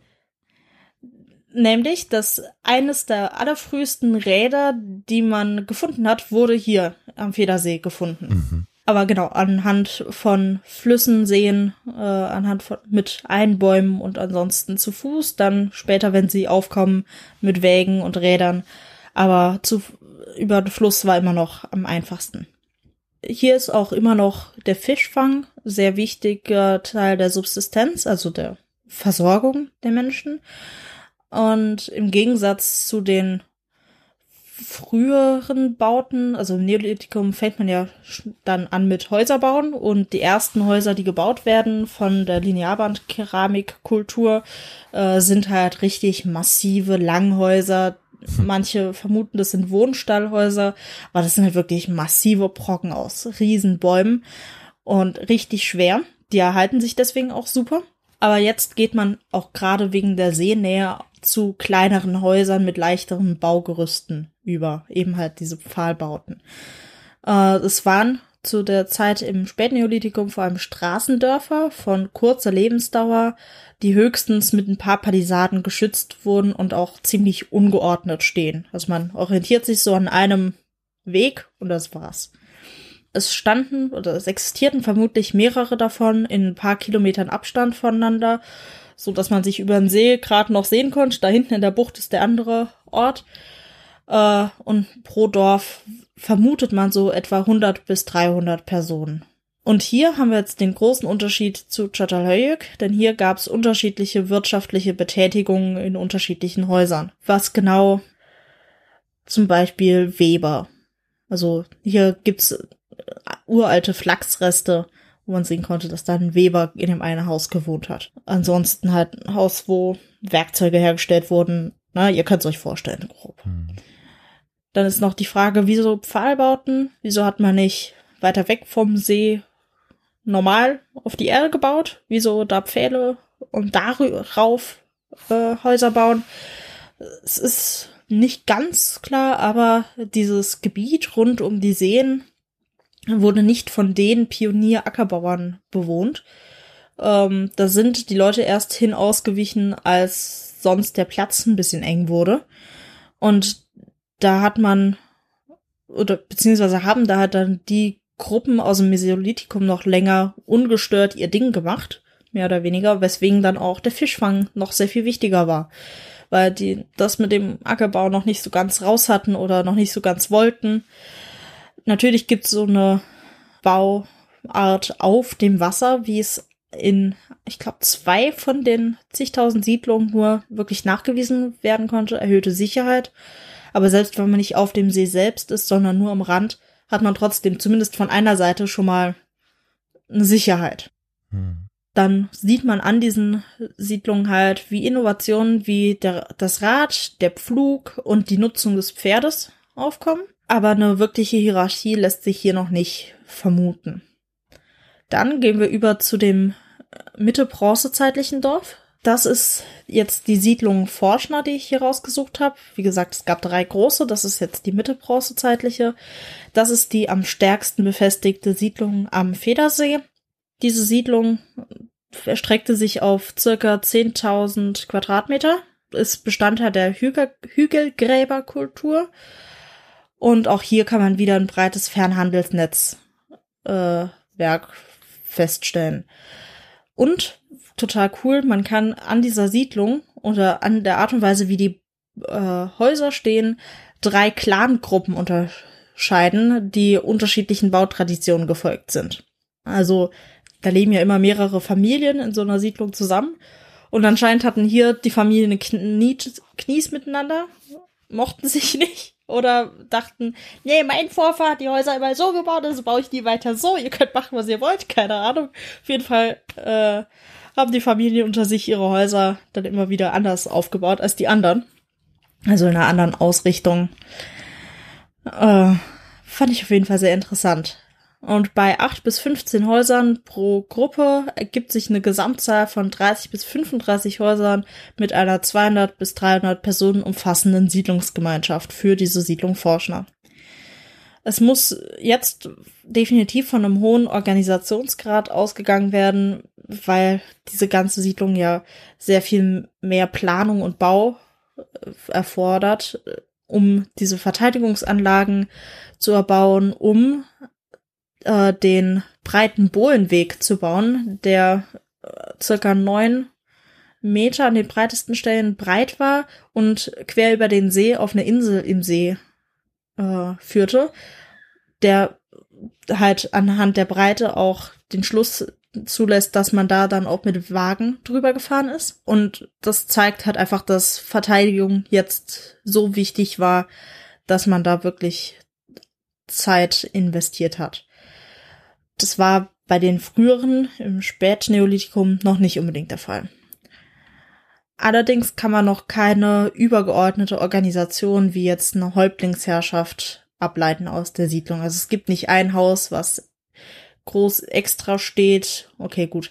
Es ist jetzt in der Darstellung, äh, die ich von dem äh, der Museumsseite habe, sieht man ein Haus, was extra steht, was man als Häuptlingshaus interpretieren konnte muss ich jetzt ehrlich sagen, weiß ich nicht. Das, was ich gelesen habe, sprach davon, dass es keine Häuptlingshierarchie ab man ablesen kann. Die Rekonstruktion zeigt es jetzt aber, da bin ich jetzt gerade überfragt. Generell jedes. Das ist das, was diesen Podcast ausmacht. Wir reden Tacheles. Wenn wir nicht genau wissen, was Sache ist, dann sagen wir, wir wissen es nicht. So. Ja. Also. Ich meine, das Haus ist ja relativ nah dran. Ja. Und jeder dieser Fundplätze wäre eigentlich genug Stoff für eine eigene Folge. Mhm, das stimmt. Das glaube ich auch. Belasse ich es jetzt hier auch mal dabei beim Federsee. Dann geht's weiter zu dem, was man oder zu den drei Dingen, die man am ehesten noch kennt. Und zwar ab in die Eisenzeit und zum namengebenden Tal Hallstatt, die dann auch die Hallstattzeit, die ältere Eisenzeit, äh, benannt hat, weil es einfach so viele Funde in Hallstatt gab, dass man gesagt hat, gut, wir nennen das Ding jetzt Hallstattzeit. Danach, Krass. um 450 vor Christus, kommt dann die Latenzeit. Äh, Hallstatt ist ab 800 vor Christus. Wo darf man das denn verorten? Äh, das klingt so Sachsen-Anhaltinisch. Okay. Österreich. Alles klar. Hier sind wir übrigens auch in der Zeit, in der äh, es Kelten gibt. Also jetzt kann man auch tatsächlich mal von einer Ethnie sprechen, grob. Wobei ich glaube, die Leute der Hallstattkultur in Hallstatt selbst, oh Gott, da bin ich jetzt schon wieder überfragt, ob das jetzt tatsächlich Kelten waren. Müsste ich mal in dem Buch, was ich von Isa geschenkt bekommen habe, nachlesen, ob da was zur Hallstatt steht. Kam bisher noch nicht vor. Egal, ob es jetzt Kelten waren oder ob sie sich noch nicht so genannt haben oder eine andere Volksgruppe war, was auch immer. Ähm, dieses Tal, diese Leute wurden reich, weil es dort Salz gibt. Und die Salzstollen wurden bereits in der Bronzezeit benutzt, äh, aber der richtige Boom in der Wirtschaft kam dann erst ab 800 vor Christus. In der Bronzezeit kann man schon ein groß angelegtes Pökeln von Schweinefleisch nachweisen, was den Eigenbedarf so weit überschreitet, dass man äh, sicher sein kann, dass es als Exportgut gedient hat. Also da hat man schon Fleischhandel betrieben. Und äh, das kann man auch für die Eisenzeit annehmen, dass es dann weiter lief. Ich meine, bietet sich hier an, wenn man Salz eh grad abbaut. Hier haben wir keine Siedlung. Man weiß nur, dass es eine Siedlung gegeben haben muss, weil wir ein großes Gräberfeld und halt die Bergwerke haben. Dieses Gräberfeld zeigt anhand von Luxusgütern aus ganz Europa und darüber hinaus die weitreichenden Handelskontakte. Nur mal als Beispiel eine wunderschöne grüne Glasschale aus Italien. Und dort wurden fünf bis sechstausend Tote bestattet in diesem Gräberfeld. Ach so, ich dachte in der Glasschale. okay. Nein. Ja, wir sind Aschenbecher. Jut. ähm, der Fund des Ganzen und die ersten Ausgrabungen sind leider schon im 19. Jahrhundert geschehen, was zu nach heutigen Standards mangelhaften Ergebnissen und auch einem zweifelhaften Vorgehen bei der Ausgrabung führte. Zum Beispiel hat man all die zerbrochenen Keramikgefäße, die man so gefunden hat, einfach liegen lassen oder mit auf die Abraumhaufen geschmissen Oh. und nur noch vollständige Gefäße Oh irgendwie geborgen. Was natürlich zu Aggressionen bei den heutigen Archäologen führt. Verständlich. Äh, ganz interessant ist, dass auf diesem Gräberfeld ein ausgeglichenes Verhältnis zwischen Körper- und Brandbestattung herrscht. Normalerweise ist es immer so ein Wechselspiel, ob eine ähm, Kultur jetzt eher ihre Leute im, Kör im vollständigen Körper beerdigt oder die verbrennt und dann entweder den Brandschutt beerdigt oder das Ganze in Urnen umfüllt und das beerdigt. Also die Bronzezeit ist tatsächlich in diese Kulturen unterteilt. Da gibt es die Urnenfelderkultur und die Hügelgräberkultur. Mhm, mhm. Ja.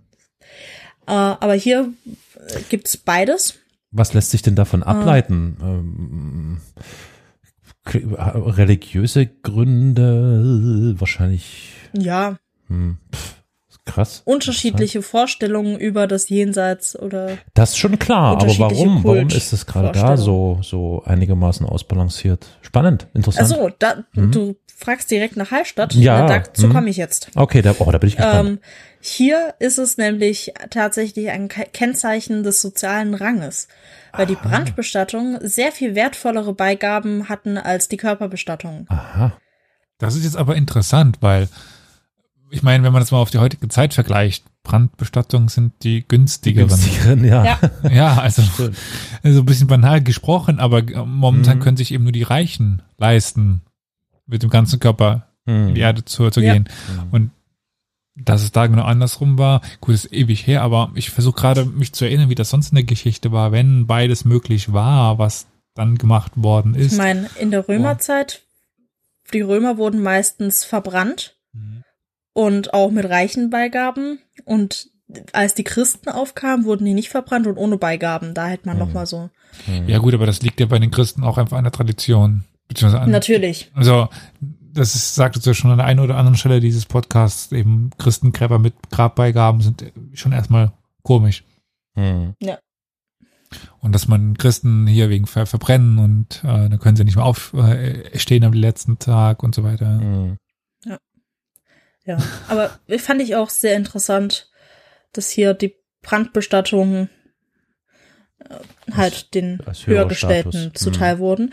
Was ich mich dann frage, ist, ob es da dann auch zwei unterschiedliche Religionen gab. Ja, genau, das, das war mein Gedanke. Ob Also dann- hat das religiöse Gründe oder was?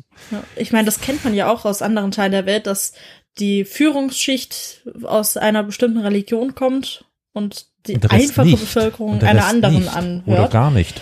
Nee, gibt's das? Nee, ja, Ja. also, pff, ja. Ja, hm. gar nicht. Schwierig. Geht nicht, ja, schwierig. Hm. Spannend.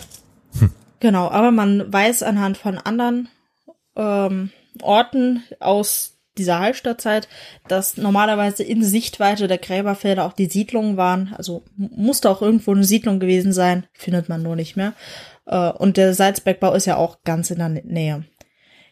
Aber der, die Salzstollen sind das, wo es halt erst richtig spannend wird, weil Salz erhält halt super. Und deswegen hat man in diesen Salzstollen, jetzt muss ich mich wieder ein bisschen beruhigen, bevor ich komplett ausraste, Exkremente, Esslöffel mit Speiseresten dran, Spanschachteln, wo noch Caseinreste dran waren. Casein ist so ein hitzebeständiger Bestandteil von Milch, der bei der Molkegewinnung übrig bleibt und zum Beispiel im alten Ägypten auch als Leim benutzt wurde. Außerdem wurden Werkzeuge gefunden, ein Lederschuh äh, und natürlich halt die Abbauspuren und, das habe ich bisschen weiter mit auf, weiter unten aufgeschrieben, sogar eine Fellkappe für ein Baby.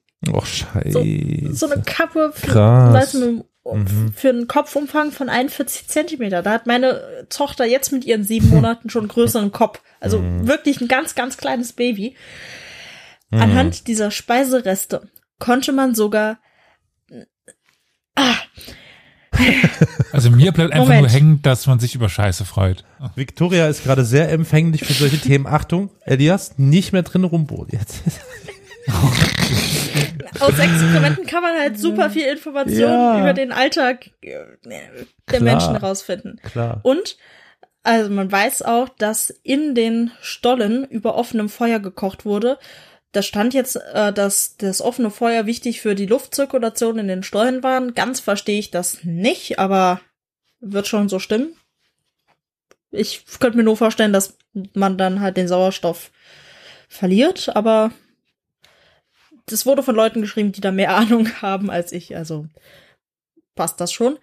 Und über diesem Feuer wurde gekocht und dieser Brei, den man halt anhand dieses Esslöffels noch nachvollziehen kann, hat sich in ähnlicher Art regional noch immer gehalten, gibt's in diesem Teil Österreichs immer noch, nennt sich Richard, hat fast die gleichen Bestandteile, wie es in der Hallstattzeit 800 vor Christus der Fall war. Ist das zu Ist das geil oder ist das geil? Ist das zu fassen? Das zeugt davon, dass die Menschen im Salzkammergut in Österreich ein bisschen rückständig sind, vielleicht. Krasse Scheibe. Ich habe jetzt nichts gesagt, danke Carol. Ja, danke. Ich habe heute den Part übernommen. Ja, Österreich-Bashing heute durch mich. Du hattest schon Bayern-Bashing. Okay. Während die Männer das Salz abgeschlagen haben, trugen die Frauen und die Kinder ab circa acht Jahren dann diese Salzplatten, die so um die 20 bis 40 Kilo gewogen haben müssen, aus den Stollen raus. Sieht man an den Abnutzungsspuren der Skelette.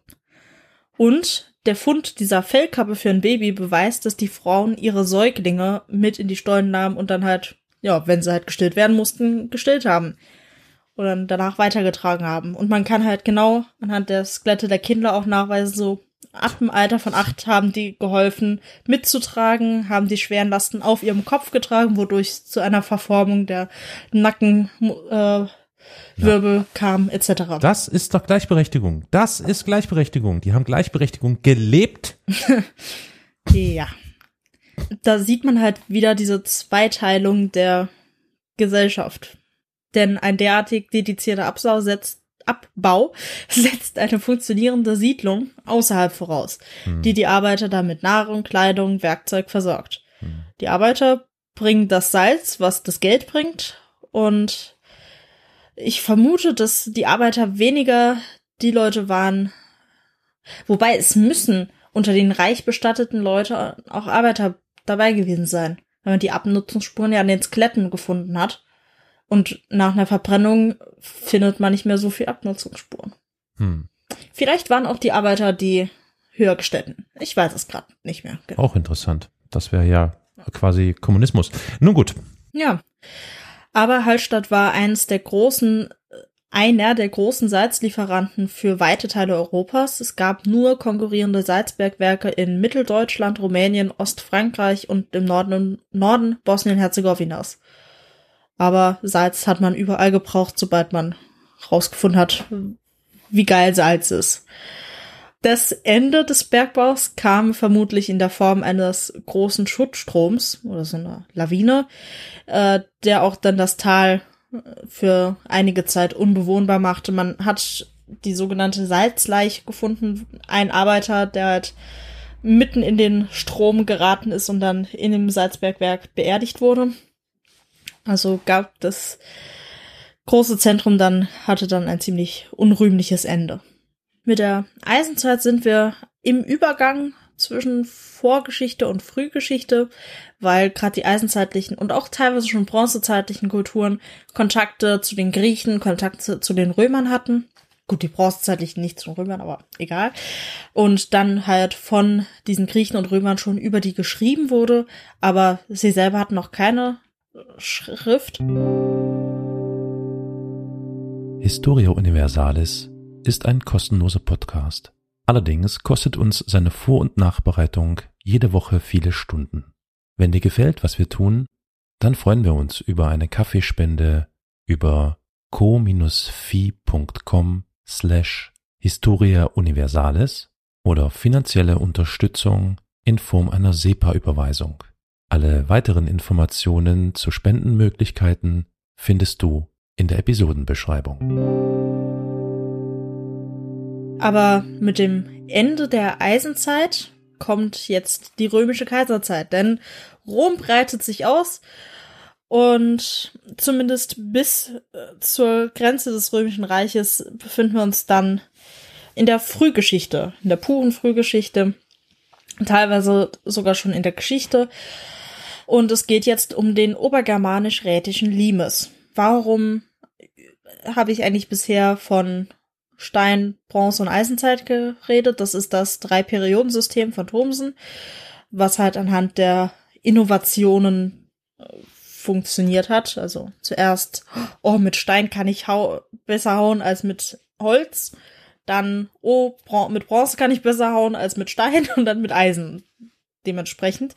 Aber Eisen hört ja jetzt nicht auf, der wichtigste Rohstoff zu sein. Aber man ist halt jetzt einfach in einer Zeit, wo es mehr Sinn macht, sich an die Datierung und an die Epochen aus der Geschichte zu orientieren, statt weiter sein eigenes Ding zu machen. Wie gesagt, jetzt befinde ich mich aber auch wirklich im innereuropäischen, mitteleuropäischen Raum. Das sieht da nochmal anders aus, wenn man jetzt Richtung Osteuropa, Russland und sowas geht. Da dauert das natürlich noch viel länger an mit den eigenen Kulturen und eigenen äh, Perioden. Mhm. Nach Caesars Einnahme Galliens in den 50er Jahren vor Christus breitete sich dann die römische Lebensweise immer weiter nach Norden aus. Straßen wurden gebaut, Städte entweder neu errichtet oder umgebaut und natürlich alles mit Kastellen, also äh, Militärstützpunkten versehen. Äh, der Rhein war dann schon bald eine natürliche Grenze, spätestens nach der Varusschlacht 9 nach Christus und äh, die Donau war dann eine weitere Grenze. Jetzt treffen sich die beiden Flüsse nicht unbedingt und weil man dazwischen auch eine deutliche Grenze haben wollte, baute man dann den Limes oder den obergermanisch-rätischen Limes. Das heißt so, weil die beiden Provinzen nun mal Obergermanien oder äh, Germania Superior und äh, Rätien waren. Ähm, das Sieht man jetzt nicht so gut auf dem einen Bild, kann man es aber erahnen. Das Grüne in der Mitte, da von Deutschland, das ist äh, Germania Superior, so Obergermanien und das Rote, was dann noch so über die Alpen geht, das ist Rätien und an den Grenzen dieser äh, eingefärbten äh, Gebiete, da läuft der Limes entlang. Können wir noch mal ganz kurz vielleicht, es, es soll Menschen geben, die das schon mal gehört haben, aber nicht wissen, was das genau ist. Was ist der Limes? Der Limes war zunächst eine st einfache Straße mit ein paar hölzernen Wachtürmen und einem einfachen Wall, wurde dann aber Schritt für Schritt weiter ausgebaut zu einer Grenzbefestigung des Römischen Reiches. Mhm. Also mit steinernen Türmen, steinernen Mauern, zusätzlichen Wellen mhm. und Gräben. Im Hinterland des Limes waren einige Kastelle, um im Verteidigungsfall Soldaten in der Nähe zu haben. Aber es ist nicht mehr allgemein vermutet, dass es reine Verteidigungslinien waren. Dafür waren einfach nicht genug Leute da und dafür gab es auch gar nicht den äh, Bedarf über die längste Zeit hinweg, sondern äh, es waren vor allem Zollstationen ähm, um halt den Handel mit nicht-römischen Gebieten zu kontrollieren und mhm. halt deutlich zu zeigen, den Anführungszeichen Barbaren gegenüber, wie mächtig und wie toll Rom doch ist. Mhm. Um die Kastelle herum und auch in der unmittelbaren Nähe zum Limes entstanden dann mehrere Wegedörfer oder Wiki, das ist der lateinische Begriff, äh, die dann erst in der Endzeit des Limes aufgegeben wurden, als es dort zu gefährlich wurde. Dieser Untergang des Limes kam Schritt für Schritt. Es gab immer mehr Überfälle und Plünderungen von jenseits des Limes, ähm, wie aber überall an den römischen Grenzen. Also seien wir jetzt bei den Nordwestprovinzen oder seien wir in Afrika oder in Anatolien, die Ecke, das kam mit Ende des Römischen Reiches gab es immer mehr Druck auf die Grenzen und äh, darunter litt halt auch der Limes. Teilweise hat man dann auch germanische Truppen, die eingewandert sind, gezwungenermaßen eingegliedert und dann wieder als Verteidigungstruppen an den Limes gestellt, um gegen ihre eigenen Anführungszeichen Stammesgenossen zu kämpfen. Äh, aber die Völkerwanderung, wie die Periode genannt wird, ist einfach nicht mehr aufzuhalten und der Limes wird dann sehr bald ziemlich bedeutungslos, genau wie die Kastelle da hinten dran, außer dass sie noch als Steinbrüche dienen. Und man sich die guten römischen genormten Steine geklaut hat. Forschungsgeschichtlich relevant bzw. wahrnehmbar ist der Limes schon sehr bald wieder eigentlich, also ab der Renaissance, dem Humanismus, also 16. bis 17. Jahrhundert fängt man an, sich damit zu beschäftigen, aber da Deutschland ja so kleinteilig verwaltet und beherrscht, verherrscht, beherrscht wurde, äh, blieb auch die Limes-Forschung auf diese kleinen Abschnitte begrenzt, bis halt dann mit der modernen Forschung die wahren Ausmaße erst zum Tragen oder zu erkennen wurden. Und zu diesen Ausmaßen noch ein paar Zahlen zum Ende.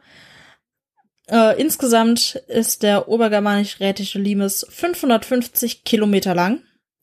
Man vermutet eine Gesamtzahl von circa 900 Wachtürmen und dass die längste gerade Trasse der gesamten Antike ist Teil dieses Limes und zwar über 81,259 Kilometer verläuft diese Wand, dieser Limes, absolut geradlinig. Man hat auf dieser gesamten Strecke eine Abweichung von 90 Zentimetern nur feststellen können. Hm.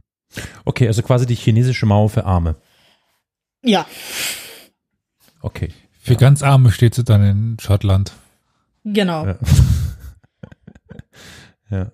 Das war mein vorletztes Thema. Wir sind jetzt schon sehr nah an der Geschichte dran. Also beim, beim Limes könnte man ja schon fast von Geschichte sprechen, also Römer und so.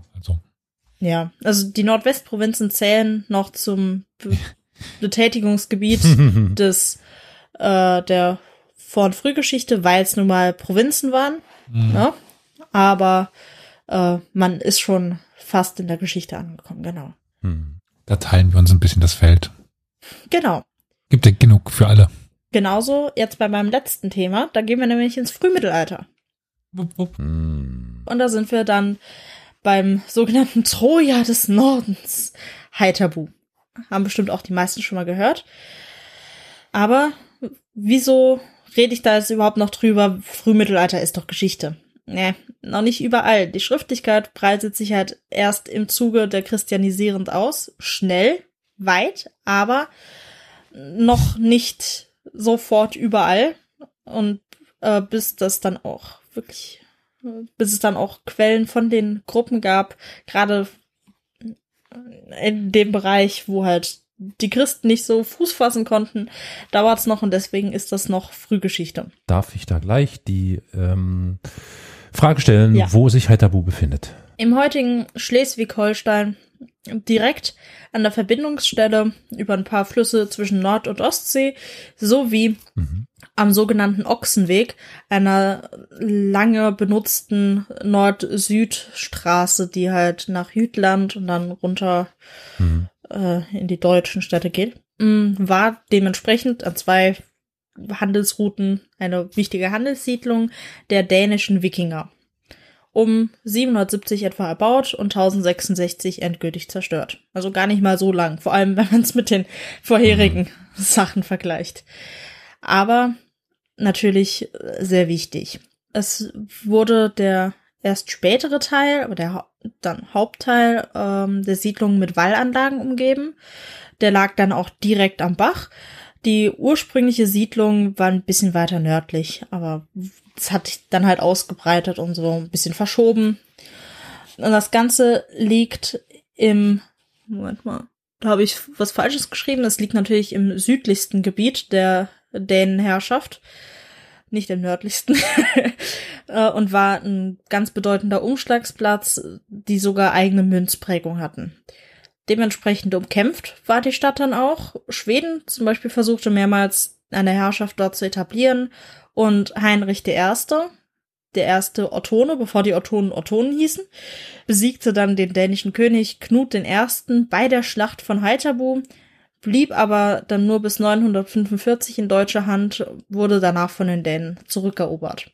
Lebte dann noch, also die Siedlung lebte dann noch für nicht ganz 100 Jahre, bis sie dann von den Norwegern äh, angegriffen und zerstört wurde.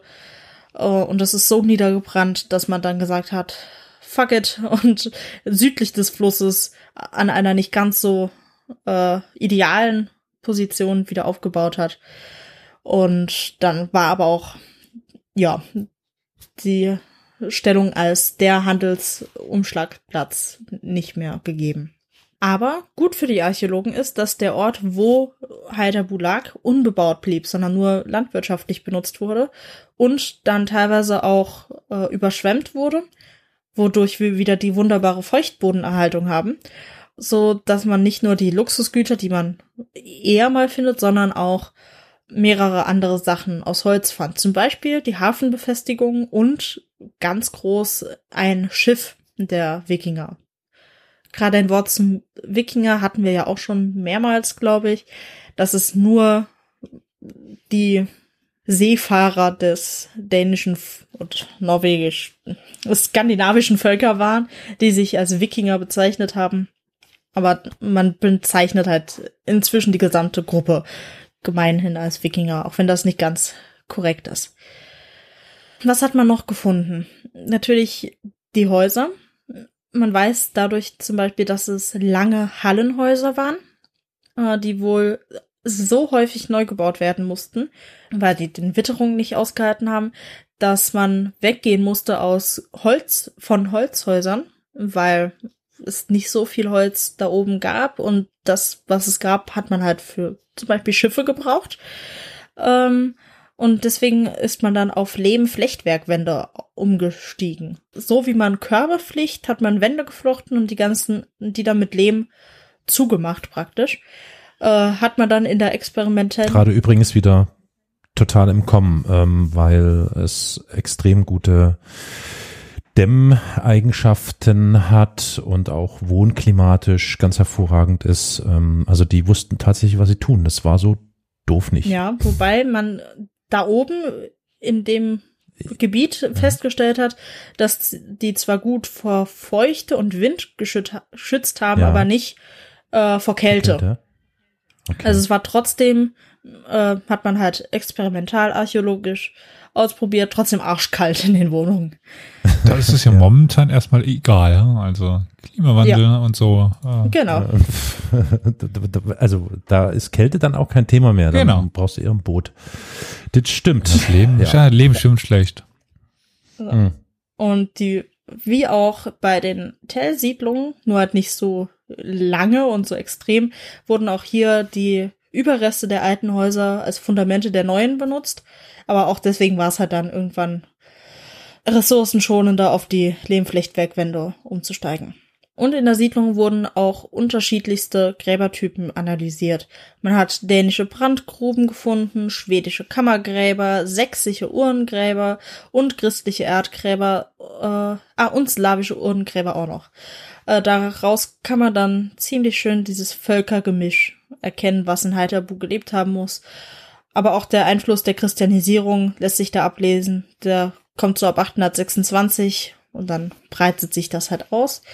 Und man hat halt die unterschiedlichsten Werkstätten, Befestigungsanlagen, Landesstege, Schiffbrücken und Speichergebäude gefunden.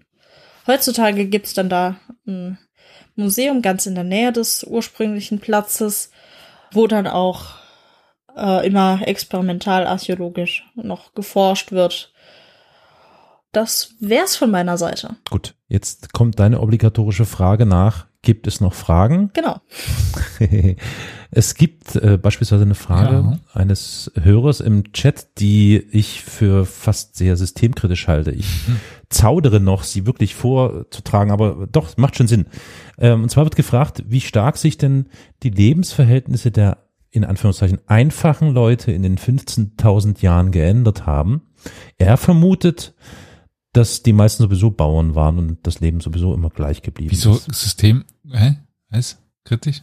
Die Frage kann man fortführen bis äh, in die jetzige Zeit. Äh, Ja, aber nur weil wir jetzt ja diese ja? Zeit rückblickend oder wir haben es jetzt ja einmal angeschaut, deswegen passt das ja schon. Aber ja, ja, sollten wir vielleicht na dann erstmal Victoria ja, ja. das Wort geben. Bin da wieder reingekrätscht.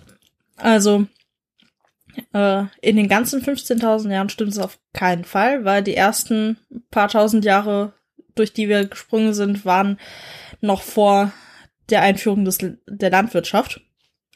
Da gab es keine Bauern. Die haben als Jäger und Sammler gewohnt, Ja, okay. gelebt und nicht Mhm. gewohnt. Ähm, also da schon mal auf keinen Fall. Danach, mh, ja, haben sich halt die Technologien weiterentwickelt. Man hat irgendwann nicht Flug. mehr mit Steinwerkzeugen gearbeitet, dann kam irgendwann der Flug, dann wurde er auf irgendwann nicht mehr von Menschen, sondern von Tieren gezogen, dann äh, die verschiedenen Wirtschaftsweisen, dann kommt es dazu, ob man äh, für die Eigenproduktion nur gearbeitet hat, also um die eigene Familie Mhm. zu ernähren, oder ob man dann in einer Stadt, also mit äh, getrennten Aufgabenfeldern, wirklich für eine größere Gemeinschaft gearbeitet hat. Da bleibt dann im Notfall in schlechten Jahren weniger für einen selbst übrig. Genau. Mhm. Aber ja, ich meine, die Kulturen haben sich geändert, die Technologien, die Art, wie gewohnt wurde, wie man sich die Freizeit vertrieben hat, aber im Grunde genommen würde ich jetzt fast sagen, hat sich nicht so mega viel geändert. Mhm. Wenn dann wahrscheinlich eher zum Schlechteren, ne? Kann man so sagen. Also so dieser Übergang, meine ich, von Jäger, Sammlern zur Sesshaftigkeit und zur Landwirtschaft ist natürlich so eine Schnittstelle, ne? Wieso zum Schlechteren? Also, das ist, Naja. ist einerseits subjektiv, aber andererseits, äh, durch Technologie ist ja schon, also die Arbeit auch leichter ge geworden. Also ob du jetzt quasi alles mühsam per Hand machen musst oder zumindest mal einen Flug hast oder sogar Tiere hast, die dir helfen und dafür, keine Ahnung, bessere Kleidung hast, ähm, Ja. weil Außerdem wurde es ja auch irgendwann sehr viel einfacher und möglich, Überschuss zu produzieren. Ja.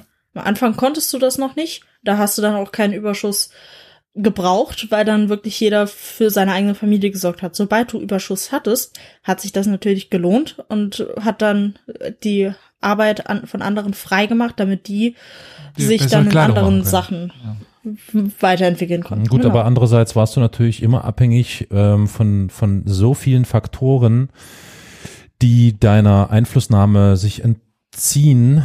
Ähm, und wenn du dann an einem Ort mehr oder weniger verharrst, ähm, ist das natürlich problematisch. aber wie ne? würdest du also, denn lieber leben? Also lieber als Bauer? Ach, na, die Frage, naja, die Frage ist jetzt, ähm, Ja, aber weil du sagst schlechter. nee, ich würde nicht lieber als, na, nee, ja, nee, gut, ja, okay, dann nagel mich bitte nicht auf schlechter fest, aber ich würde sagen, nicht unbedingt, also gesamt, also wenn man die gesamte Entwicklung betrachtet, ist das natürlich von Vorteil für äh, die menschliche Entwicklung. Das steht ja außer Frage, das will ich hier gar nicht bestreiten. Aber was, wie soll ich sagen, ähm, mein, pff, die Lebensqualität oder oder oder ähm, irgendwas in der Art. Also ich, Also die hat sich Kann mir definitiv vorstellen- gebessert. okay, da, hm, gut, okay, ja. Immer Gut, es ist mit, wahrscheinlich auch eine Definitionsfrage, was ist Lebensqualität und so. Das ist ja auch Quatsch, Ja. das passt ja nicht rein. Ist auch ein falscher Begriff. Es gab immer ich meine Schwankungen, aber generell hat sich die Lebensqualität denke ich, ganz deutlich gebessert. Ich, Ich meine, ich glaube, ich meine generell die Abhängigkeit von dem Faktor, du bist an einem Standort, du bist abhängig von dem, was an dem Standort jetzt zum Beispiel an, an Agrar- und Landwirtschaftsfläche da ist und so weiter und so fort. Und wenn dir das durch ähm, Naturereignisse, whatever, Dürren, Pipapo und so weiter und so fort, oder Überbevölkerung, zu viele Menschen, äh, äh, ähm, du ja quasi wegbricht oder problematisch wird, dann ähm, hast du ein Problem. Das hast du in diesem Dann gehst du halt äh, woanders hin. Sammlerstatus. Na, da gehst du so anders hin, das ist wahrscheinlich so einfach dann. Doch, also das heißt, genau so Völkerwanderung einfach war's. Das ist Völkerwanderung, die aber natürlich mit Leid und so weiter einhergeht, im Gegensatz Ich zu glaube, du dem Jäger-Sammlertum. romantisierst dieses was- Jägersammlertum. Ja. Ja, möglicherweise, möglicherweise schon, ja. Ähm, dass das kein Zuckerschlecken gewesen ist im Gegensatz zur Sesshaftwerdung, ist mir auch klar. Aber vielleicht hast du recht, vielleicht ist das wirklich eine Art der Romantisierung. Das Problem ist, dass wir halt aus der Jägersammlerzeit so wenig wissen, so wenig Hm. nachvollziehen können. Wir wissen nicht, ob jedes Mal, wenn die da zwei Gruppen sich gesehen haben, die sich die Köpfe eingeschlagen haben und nur die überlebt haben, die es geschafft haben. Oder ob jedes Mal, wenn die sich getroffen haben, die sich zusammen an Feuer gesetzt haben und Rudel. Äh, erzählt haben, was sie so an Legenden haben, gemeinsam noch ein Rudel Elche gejagt und dann wieder ihre Wege gegangen sind. Also, ja. Das ist immer das Problem. Man darf es weder romantisieren noch verteufeln, sondern irgendwo in der Mitte ist die Wahrheit. Und die Wahrheit gibt's eh nicht. Wie immer. Ja. Mhm. Maß und Mitte, wie die CDU sagt. Nun gut, ja. Oh Ähm, je. Dann würde ich jetzt aber zuerst einmal bei Victoria mich bedanken und ich denke, das tue ich im Namen der ZuhörerInnen für die interessante Mini-Reihe, Miniserie, nur um mal diesen Begriff von mir loszukommen. äh, und ja, Carol, haben wir noch was Wichtiges zu sagen? Wir haben auf jeden Fall noch was Wichtiges zu sagen, natürlich, ganz klar. Also ich möchte auch kurz Danke sagen und äh, auch Dank an die HörerInnen für das Feedback und so. Während der Stream-Session hier, äh, wenn ihr es noch nicht getan habt, dann rezensiert unseren Podcast bitte. Gebt dem Podcast Sterne und Bewertungen. Ich weiß, das nervt mich auch immer, dieses Gebettel, aber es ist immer ganz gut, wenn man das hin und wieder mal macht. Kann man machen bei Apple Podcasts, Spotify und so. Ihr wisst schon wo. Das freut uns immer sehr und ist eine Bestätigung dessen, was wir hier tun. Oder auch nicht. Je nach Rezension. also, ähm, ja, mehr fällt mir jetzt nicht ein, Elias. Dann würde ich sagen, können wir uns bei Franziska und Roman bedanken. Super. Alles ja. klar. Tschüss. Tschüss. Ciao.